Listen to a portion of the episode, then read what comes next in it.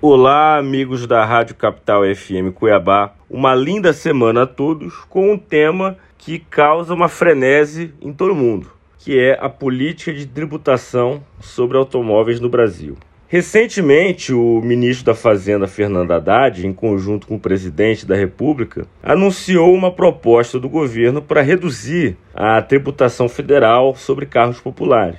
A medida tem como foco os automóveis de até 120 mil reais e objetiva desonerar os tributos IPI, PIS e COFINS, que são os três tributos federais que atingem direta e indiretamente a produção de veículos. Né? O restante da malha tributária é, veicular fica com o ICMS, né? que é a última facada, assim, digamos, na composição do custo do, do veículo, do custo de se produzir carro e de se vender carro no Brasil. A carga tributária brasileira sobre carros, sobre veículos, é de 44%, mais que o dobro da média dos países da, da OCDE, que é de 21%.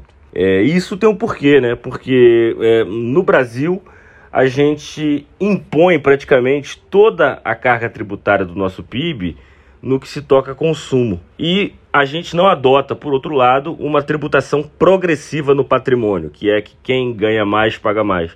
Ao contrário dos, dos países europeus e da, da, América do Norte, né, onde é, eles preferem reduzir a tributação do consumo. De, nos Estados Unidos, por exemplo, um carro tem 7 ou 8% de carga mas em compensação se tributa a renda e o patrimônio é, progressivamente, né? Isso equilibra a, situação fiscal de um país. Então, no Brasil, como nós não tributamos o patrimônio progressivamente, a gente acaba passando essa conta para o consumo. Bem, essa medida tem como foco, né, é, basicamente aliviar o custo dos veículos, reduzindo o preço dos automóveis numa faixa entre em uma faixa estimada é, de 1,5% a 10,79%.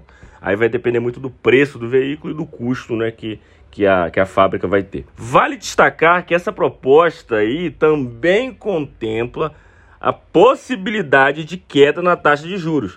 Isso porque o financiamento é uma das principais formas de, aquisi de aquisição de veículos no país, porque a gente vive num, modelo econômico onde as pessoas não conseguem adquirir um carro à vista. Então o financiamento acaba sendo uma irmã da, dessa política de fomentar o consumo.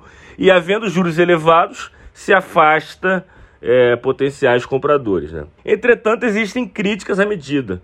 Há quem argumente que a desoneração dos carros pode não beneficiar diretamente os consumidores de baixa renda, mas sim os de renda mais alta ali da classe média alta brasileira. É, respondendo essas críticas, o ministro Fernando Haddad citou outras, inicia outras iniciativas do governo voltadas para todas as classes sociais, como o dito reforço do programa Bolsa Família, o reajuste acima da inflação do salário mínimo e a atualização da tabela do IR, do Imposto de Renda. Os detalhes completos do programa ainda não foram divulgados e em, estão em fase de estudo.